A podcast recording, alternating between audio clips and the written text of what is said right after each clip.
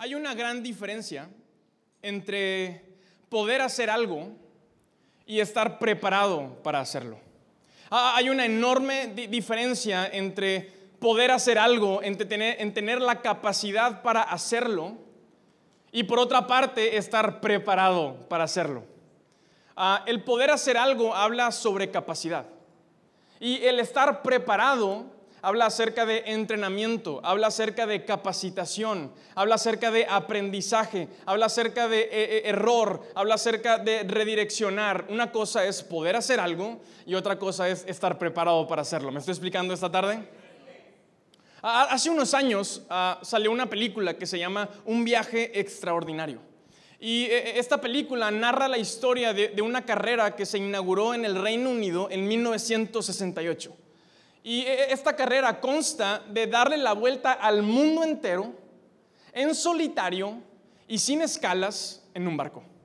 E, esta carrera se trata de, subirte a un barco en solitario, tú solo, sin poder hacer escalas. Una vez que sales del puerto, no puedes llegar a una isla, no puedes llegar a tierra, tienes que darle la vuelta al mundo completa.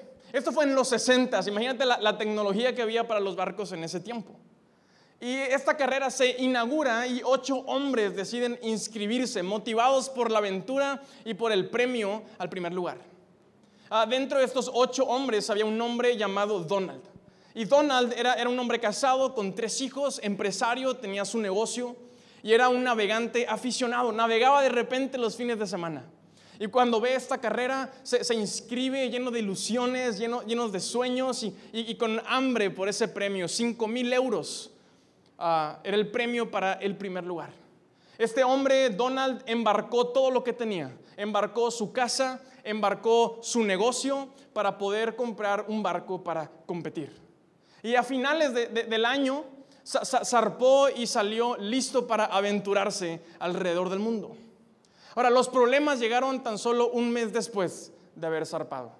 A, un mes de haber zarpado, este hombre se dio cuenta que su aventura estaba destinada al fracaso.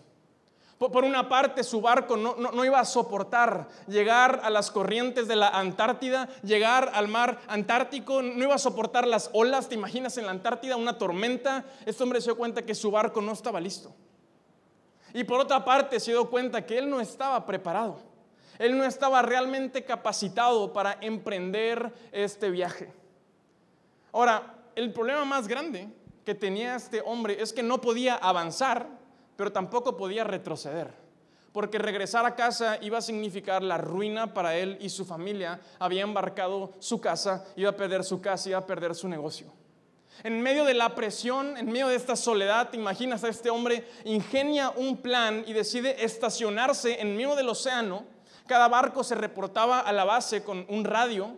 No había GPS en ese tiempo. Y este hombre empezó a mandar coordenadas falsas. Él, mandaba por radio que seguía avanzando, que seguía en la carrera, pero realmente estaba estacionado en medio del mar. Los meses pasaron y encontraron su barco naufragando cerca de una isla. Unos hombres lo encontraron, entraron a su barco y no había nadie adentro.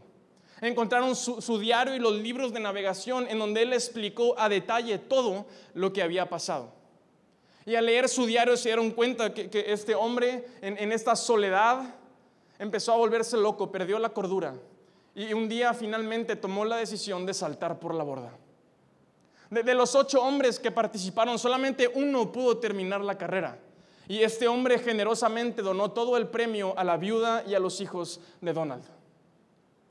Una cosa es tener la capacidad para hacer algo y otra muy diferente es estar preparado mi capacidad para hacer algo tiene que estar respaldada con preparación.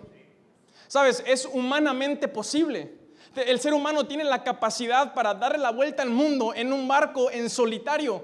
No sé quién quisiera hacer eso, pero es posible. El ser humano puede soportarlo. Es posible que el ser humano haga ese viaje, pero tiene que estar preparado. Porque mi capacidad para hacer algo tiene que estar respaldada con preparación. Si, mi capacidad para hacer algo no tiene preparación, esa capacidad no sirve de nada. Y sabes, lo mismo sucede al creer. Lo primero que yo te dije la semana pasada fue una buena noticia y es que todos y cada uno de nosotros podemos creer. está la capacidad dentro de nosotros. Tú y yo nacimos con la capacidad para creer. La pregunta es si estamos preparados. La, pregunta es si mis pensamientos, si mi mente ha sido, ha sido preparada, ha sido entrenada para creer. Si mi corazón, mi alma, mi voluntad están, están preparados para creer. Si mi espíritu, mi cuerpo. La pregunta es si estoy preparado. Ahora, Dios nos creó con la capacidad para creer. Y el Dios que nos creó para poder creer es el mismo Dios que nos capacita, que nos enseña y que nos guía para creer de la manera correcta. Porque cuando creemos de la manera correcta, cuando usamos esa capacidad, cuando nos preparamos, nos alistamos, entonces tú y yo disfrutamos el fruto de creer. Sabes, Dios nos dio la capacidad de creer. Si estás tomando notas, anota esto. Dios me dio la capacidad para creer como una herramienta. En otras palabras, Dios me dio la capacidad de creer para, que sea un arma para pelear mis batallas. Hay, fruto para aquellos que creen. Me encantan las palabras de Jesús en, en, este respecto. Jesús habla acerca de creer y dice, al que cree, todo le es posible. No hay nada imposible para aquellos que creen. Si puedes creer, todo te es posible. Cuando creemos de la manera correcta, cuando nos preparamos, nos alistamos, entonces podemos disfrutar del fruto de creer, de ser personas que creen, de ser familias que creen, de, tener relaciones que creen, de ser una iglesia que no está jugando, una iglesia que está creyendo. Dios nos enseña a creer de la manera correcta. Sabes, Jesús en Mateo capítulo 13, esta historia que Jesús está contando, habla acerca de creer de la manera correcta. Eh, encontramos a, Jesús hablando acerca de un agricultor. Jesús habla acerca de un hombre que es un agricultor y que está sembrando, está esparciendo semillas. Y Jesús habla acerca de que estas semillas caen en cuatro diferentes terrenos. Ahora, antes de entrar y, ver las condiciones de estos terrenos, quiero que veamos esto. Ah, hay algo que estos cuatro terrenos tienen en común. Hay, algo que estos cuatro terrenos comparten y es que por igual todos necesitan de las semillas. El sembrador está esparciendo semillas en todos los terrenos porque todos y cada uno de ellos necesitan una semilla. La, tierra tiene la capacidad de dar fruto, pero para dar fruto, ¿qué necesita? Una semilla. Tú no puedes exigir fruto en, una tierra en donde no has sembrado, ¿estamos de acuerdo? Tú, no puedes demandarle cosecha a un lugar donde tú no has sembrado. La cosecha es fruto de sembrar. El fruto viene después de qué? De la semilla. Ahora, quiero que pongamos atención a esto, porque tú y yo somos la tierra. Y así como la tierra tiene capacidad para dar fruto. La capacidad que la tierra tiene para dar fruto es tu capacidad y mi capacidad para creer. Dios le dio capacidad a la tierra para dar fruto como a ti y a mí nos dio capacidad para creer. Cuando la tierra recibe la semilla, la tierra se activa y la tierra da fruto. Cuando tú y yo recibimos la semilla, nuestra fe, nuestra capacidad para creer se activa y podemos dar fruto. ¿Me estás siguiendo esta tarde? Lo que los cuatro terrenos necesitan por igual son semillas. Entonces, antes de ver los terrenos, ¿qué representa la semilla? La, semilla en esta parábola representa, representa las palabras de Dios. Así como la semilla cae en una tierra y esa semilla se convierte en fruto, las palabras de Dios, cuando las recibimos en nuestro corazón, cuando exponemos nuestra vida a las palabras de Dios, son las palabras de Dios las que activan nuestra capacidad para creer. Y si tú y yo queremos dar buen fruto, la única forma de dar buen fruto es recibiendo las palabras de Dios. Ahora, las palabras de Dios se hicieron de carne y hueso en Cristo Jesús. Juan nos dice, el, el verbo se hizo hombre, Jesús personificó las palabras de Dios. Eso está buenísimo. Jesús, la verdad, literalmente las palabras de Dios hechas de carne y hueso. Y Jesús habló la verdad porque Él era la verdad. Y las palabras de Jesús se recapitularon en un libro y ese libro es la Biblia. Estas son las palabras de Dios. E, en la vida te vas a enamorar y apasionar de muchas cosas.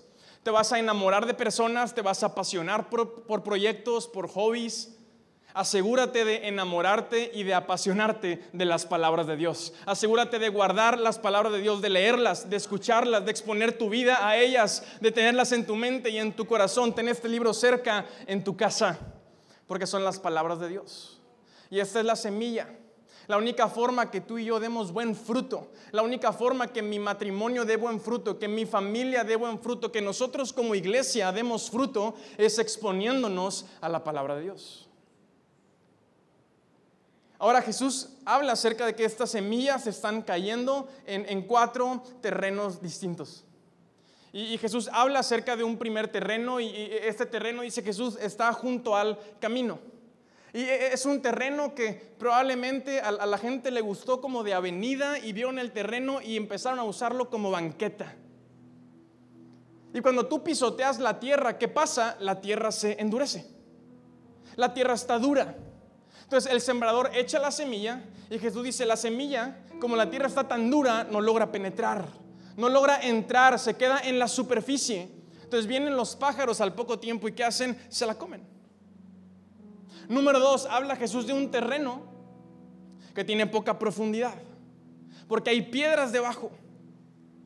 La, la semilla entra, pero como hay poca profundidad, por las piedras no logra echar raíces.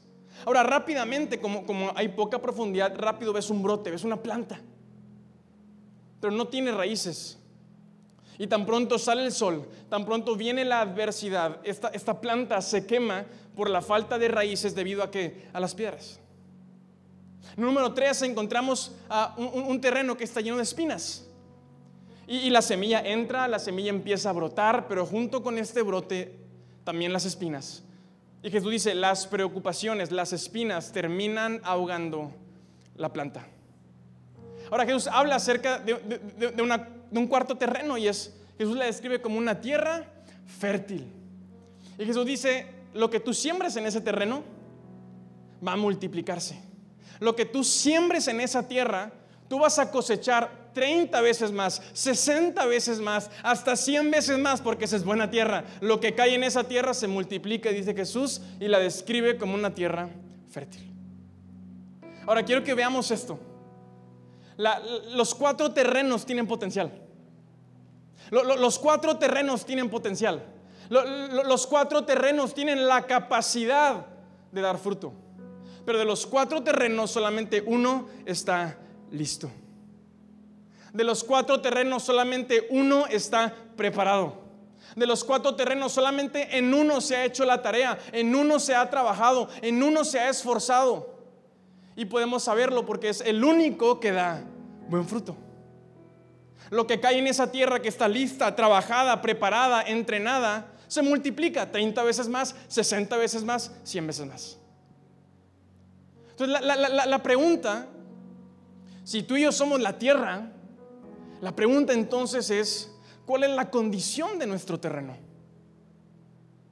¿Cuál es la condición de mi terreno? Sabes, creer de la manera correcta, creer de la manera correcta tiene todo que ver con preparar mi tierra. Creer de la manera correcta tiene que ver con valorar la capacidad de creer, con valorar la capacidad de dar fruto a tal grado que voy a hacer lo que tenga que hacer para que mi tierra esté lista y preparada y capacitada y entrenada para dar buen fruto. Porque mi capacidad no sirve de nada si, no, si no estoy preparado. Recibimos la capacidad para creer, para dar fruto.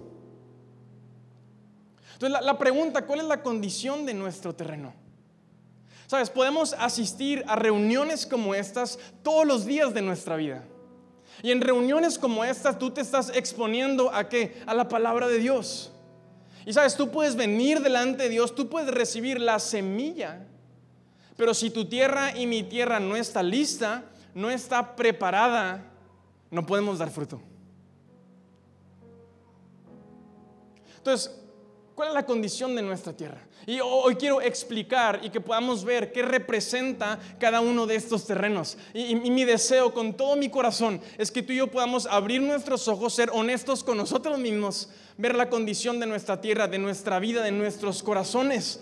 y una vez dándonos cuenta podamos tomar las decisiones que tengamos que tomar para que nuestra tierra esté preparada y esté lista para dar fruto. Ahora me encanta porque ya estás aquí. No, no, no, te lo, no te lo voy a encargar de tarea, ya estás aquí, estás recibiendo las palabras de Dios. Entonces seamos prácticos, pongamos en práctica esto hoy, experimentemos las palabras de Jesús hoy, no lo dejes para mañana, no lo dejes para después, para la siguiente semana, vamos, estamos aquí ya, ya estás aquí, comprométete, ya estás aquí, abre tu corazón, sé honesto contigo, solo contigo, eso es entre tú y Dios y dejemos que Dios nos hable y haga lo que Él quiera hacer. ¿Estamos? Número uno, tenemos esta tierra que está junto al camino. Esta tierra que está endurecida porque ha sido pisoteada. Cuando alguien pisotea la tierra, la tierra se endurece, dura como una roca y la semilla no puede penetrar. Cuando a ti y a mí nos lastiman, cuando a ti y a mí nos hieren, cuando a ti y a mí nos pisotean, nuestro corazón se endurece. Nuestra tierra se endurece, dura como una roca. Cuando a ti y a mí nos ofenden, nos traicionan, cuando a ti y a mí nos dejan tirados, cuando a ti y a mí nos dan la espalda, nos excluyen, nuestro corazón humano, nuestro corazón de carne y hueso, se endurece. Y entonces la semilla no, no, no, no, logra penetrar. Y con el paso del tiempo vienen los pájaros y se comen la semilla. Yo, recuerdo hace algunos años, yo me, encontraba en una etapa de mi vida donde, donde me sentía solo, no tenía muchos amigos y, pude ver, encontrar un grupo de personas que yo admiraba. Y yo los admiraba, yo quería ser como ellos, yo decía, yo quiero ser su amigo, yo quiero juntarme con ellos, quiero hacer lo que ellos hacen.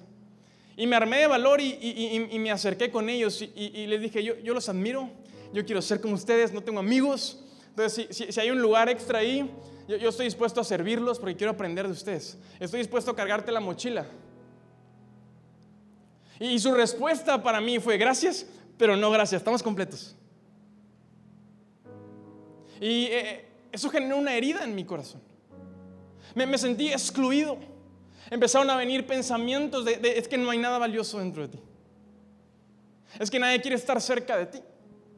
Ahora, yo, yo durante mi vida, yo crecí haciendo deporte de niño y, crecí escuchando entrenadores gritándome. Crecí escuchando señores gritándome como, ni siquiera mi papá me gritaba. y gritándome feo. Y sabes, cuando, cuando me acuerdo de niño, mi, mi, reacción cuando me gritaban era ponerme nervioso y mi reacción a los nervios era la risa. Entonces yo me empezaba a reír, lo que hacía que se enojaran más. Y Ordóñez, ¿por qué te ríes? Y ponte a correr. Y, yo me acuerdo que me ponía nervioso, iba corriendo, riéndome, porque e, e, era, era el deporte, me, me, encanta, vengo a disfrutar, a jugar. Regresaba a mi casa, se cerró eso y ya no pasó nada. Eso nunca generó una herida en mí. Pero fue hasta que yo abrí mi corazón delante de personas fue hasta que yo fui vulnerable, hasta que les dije, estoy dispuesto a servirte, estoy dispuesto a cargarte la mochila, estoy dispuesto a estar cerca de ti. ¿Qué necesitas? ¿Cómo te ayudo? Y cuando me cerraron la puerta en las narices, mi corazón se endureció. Y yo empecé a cambiar porque la gente cambia para, para bien o para mal. Y mi corazón endureció, empecé a enojarme como nunca antes me había enojado. Empecé a ser un hijo rebelde, un hijo contestón, un hijo que se peleaba con sus papás, empecé a ser un, estudiante mediocre. Iba a la iglesia todos los domingos, recibía la palabra, pero la, palabra no entraba en mi corazón. Y algo dentro de mí, hoy puedo voltear a ver ese año, fue un año de mi vida. Algo dentro de mí, una pasión por Dios, una pasión por servir, una pasión por la vida, se apagó por completo. Yo le dije a mi papá, te acompaño a la iglesia, pero no quiero tener nada que ver. No me pidas que me involucre, no me pidas más. Voy a acompañarte porque soy tu hijo. Y ese año empezamos a vivir dificultades en, nuestra familia, temas de salud en la casa. Y un día tuve esta conversación con mi papá, un día en la noche en mi recámara solas. Y fue una conversación dura, una conversación donde me confrontó, una, una conversación donde me dijo, ¿qué te ha pasado? Algo dentro de ti se ha apagado. Y me dijo, hijo, tienes que perdonar.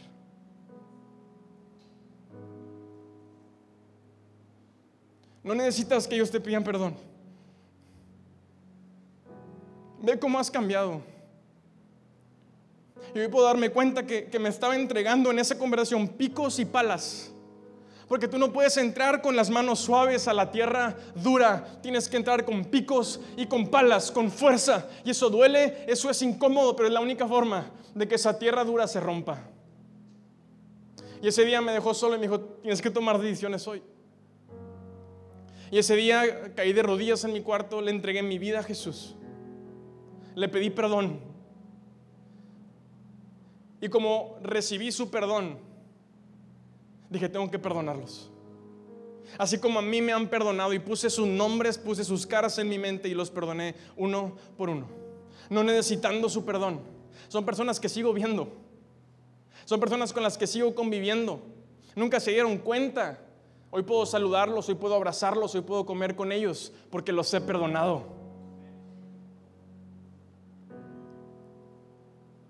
La pregunta es, ¿quién te pisoteó? es quien te lastimó, es quien te hizo daño.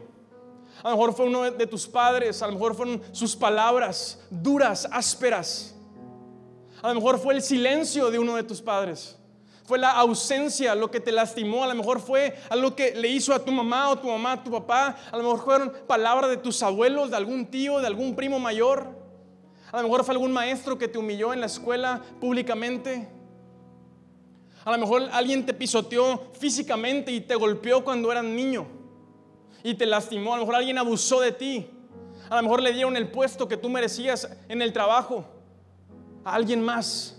A lo mejor alguien te fue infiel, te engañaron, te mintieron, te manipularon. A lo mejor alguien abusó sexualmente de ti. Hoy quiero decirte, hoy quiero entregarte como a mí un día me lo entregaron, picos y palas. Es necesario perdonar, no tienes que cargar con eso. Hay esperanza para perdonar. Hay esperanza para que esa tierra esté preparada, lista para dar fruto. Yo abracé.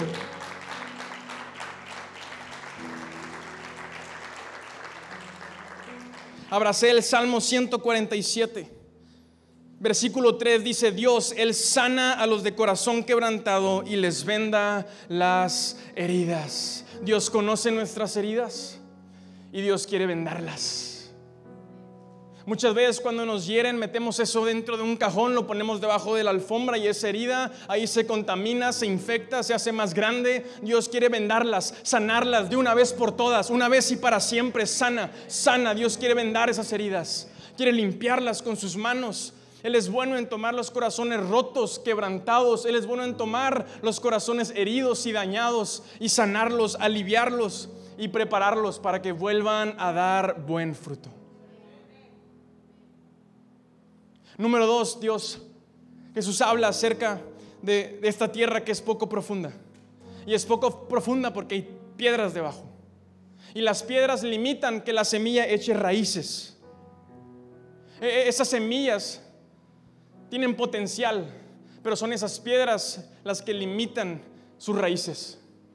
las piedras representan el pecado dentro de nosotros las piedras representan nuestros pecados.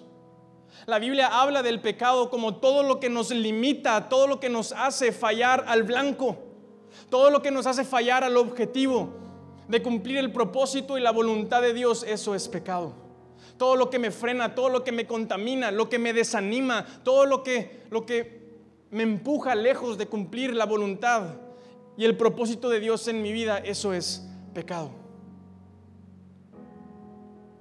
Ahora, algunas personas cuando hablamos acerca de esto dicen, bueno, pero yo no le hago ningún daño a nadie. Yo, yo, no, daño a terceros. Eh, eh, eh, yo no afecto a mi familia, a mis hijos, a mi comunidad. Pero la vara es mucho más alto que eso. En Primera de Corintios 6:12 nos dice, ustedes dicen, se me permite hacer cualquier cosa, pero no todo les conviene. Y aunque se me permite hacer cualquier cosa, no debo volverme esclavo de nada. Todo lo que nos esclaviza es pecado. Hay, quienes son esclavos de los malos pensamientos, de los pensamientos pesimistas, fatalistas. Hay quienes son esclavos de la crítica, del juicio, de la murmuración. Hay quienes son esclavos de las malas palabras. Ah, hay, quienes son esclavos de la comida, del alcohol, del cigarro, de los deseos de, su carne, del sexo. Hay quienes son esclavos de las mentiras. como hay quienes son esclavos de la religión. Todo lo que nos limita, todo lo que nos contamina, lo que nos hace perder la dirección de la voluntad y el propósito de Dios es pecado. Ahora Jesús no viene a condenarnos esta tarde. Y tú no llegaste a este lugar para que te condenaran, porque si Jesús no te condena, ¿quiénes somos nosotros para condenarte? Hay una escena que me encanta en los evangelios en donde hay una mujer que es sorprendida en pecado. Y un grupo de hombres la rodean, listo para apedrarla, para matarla. Y Jesús interrumpe esta escena y Jesús hace algo que nadie está haciendo. Jesús se pone del lado de la mujer. Y Jesús interrumpe la, escena y, me, imagino poniéndose enfrente de la mujer, defendiéndola. Y le dice a los hombres, el, el que esté libre de pecado, que tire la primera piedra. Y uno por uno fueron dejando sus armas y se fueron.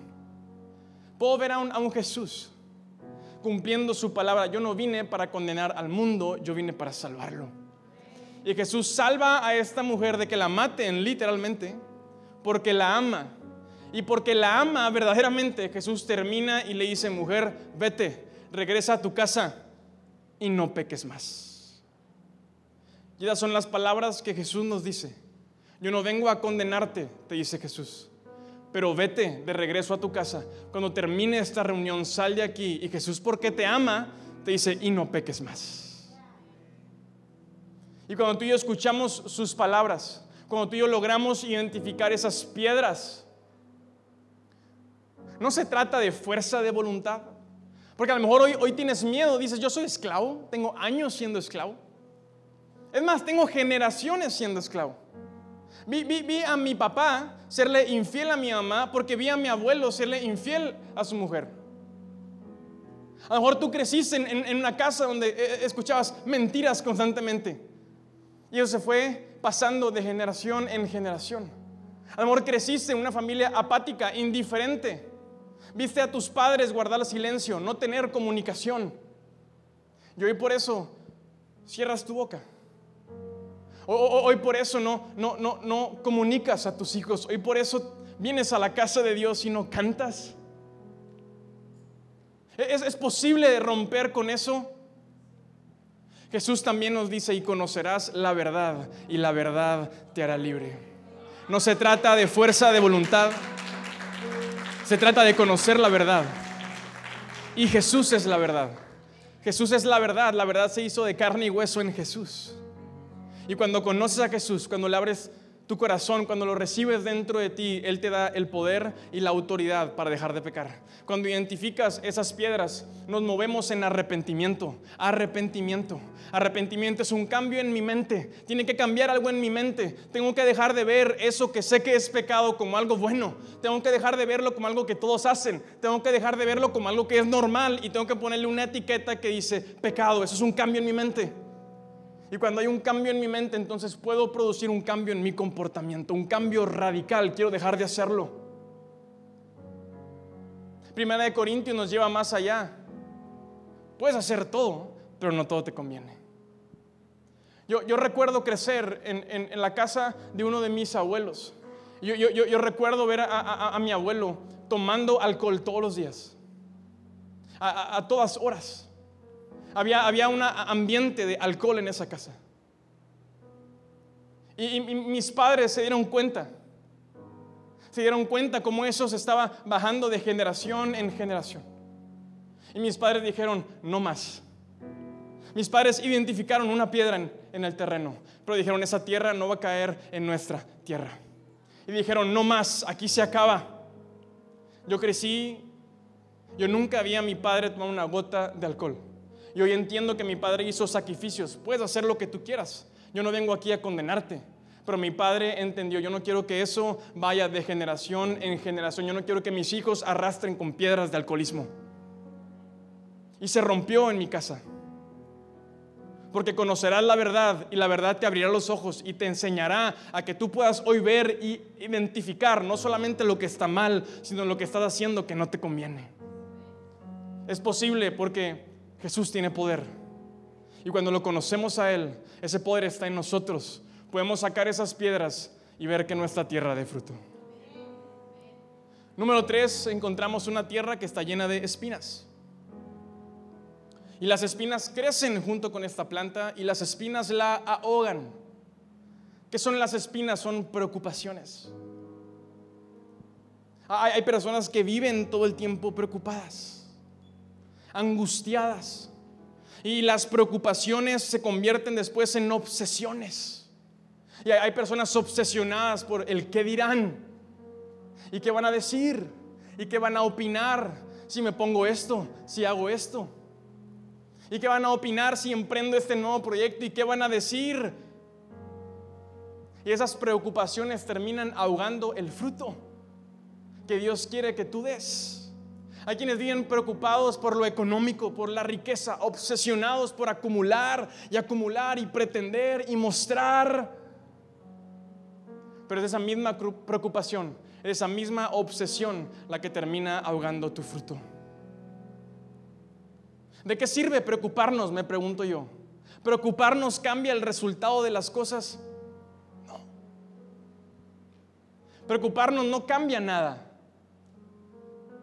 Y cuando en nuestra casa hay un ambiente, hay una atmósfera de preocupación, hay una atmósfera de, angustia, de ansiedad, de estar ansiosos todo el tiempo, de estar siempre a prisa, de estar siempre pensando. Y, ¿sabes? las personas más preocupadas son las que menos disfrutan.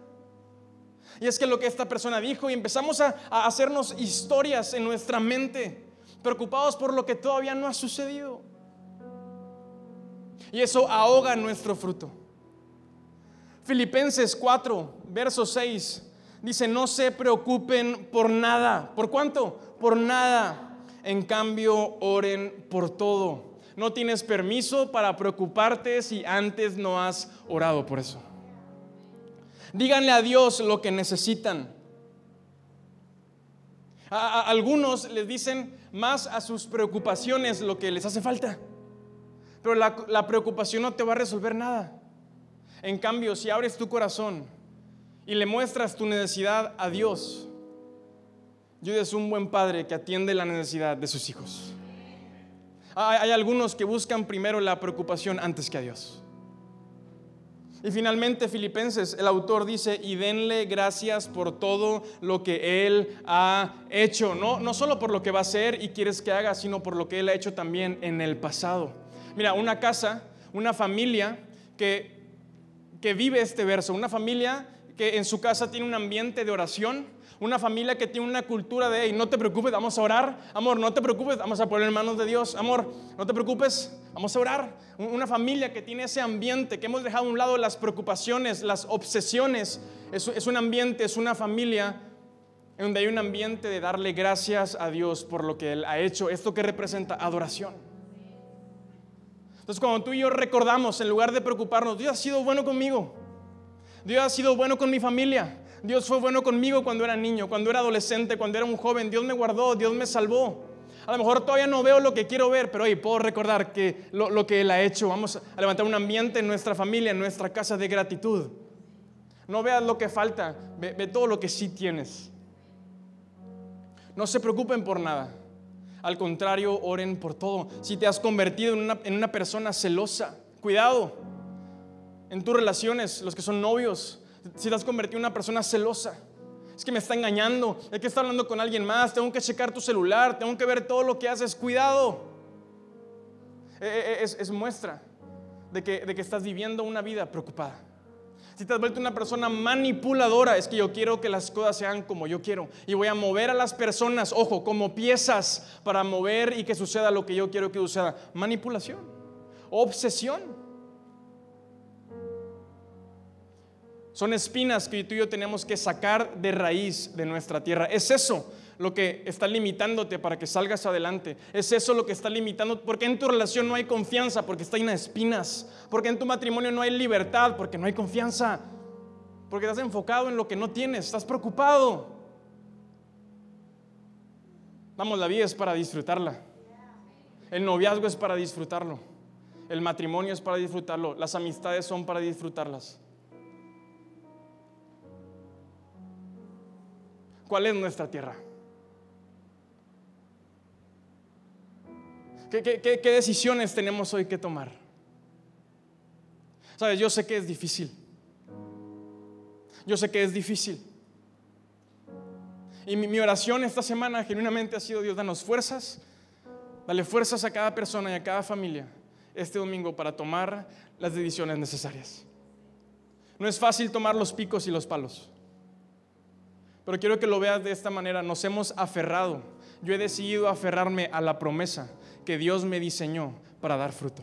Dios me diseñó para dar buen fruto, para ser esa tierra que multiplica al 30, al 60 y al 100% lo que se ha cosechado. Dios me ha diseñado para ver fruto. Es posible porque al que cree todo le es posible.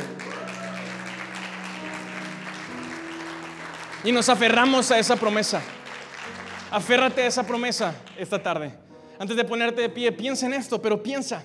Es posible, es posible tener una familia unida, es posible sanar el pasado, es posible perdonar, es posible dejar de tener pesadillas con eso que me hicieron, es posible disfrutar la vida, sonreír, es posible dejar de ser esclavo del pecado, es posible romper con ese pecado generacional, es posible romper con eso que me está quitando el potencial para crecer y dar fruto, es posible romper con la preocupación, es posible. Y si lo que tengo que hacer es tomar decisiones y limpiar mi tierra, entonces yo, yo decido verlo de esta forma mi esposa vale la pena, mi familia vale la pena, lo voy a hacer porque Dios me ha salvado, lo voy a hacer porque nuestra iglesia vale la pena, lo voy a hacer porque mis hijos en un futuro valen la pena y yo quiero limpiar mi tierra y que mis generaciones, así como mi vida ahorita, dé fruto y multiplique lo que reciba de parte de Dios.